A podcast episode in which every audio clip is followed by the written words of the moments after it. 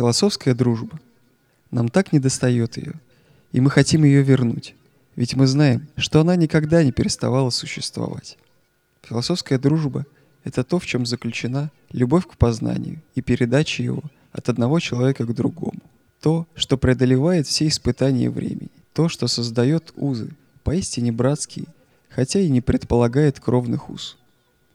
Поэтому мы и даем ей определение философской, пусть даже и не называем ее так в повседневной жизни. Она философская, потому что в ней есть и любовь, и стремление к познанию.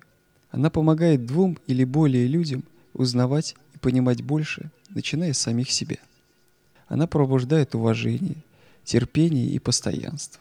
Она прощает, не переставая исправлять ошибки и побуждает каждого становиться лучше, чтобы быть достойным своего друга.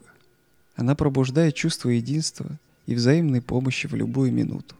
Она знает, как выдержать расставание и страдания, болезни и нужду.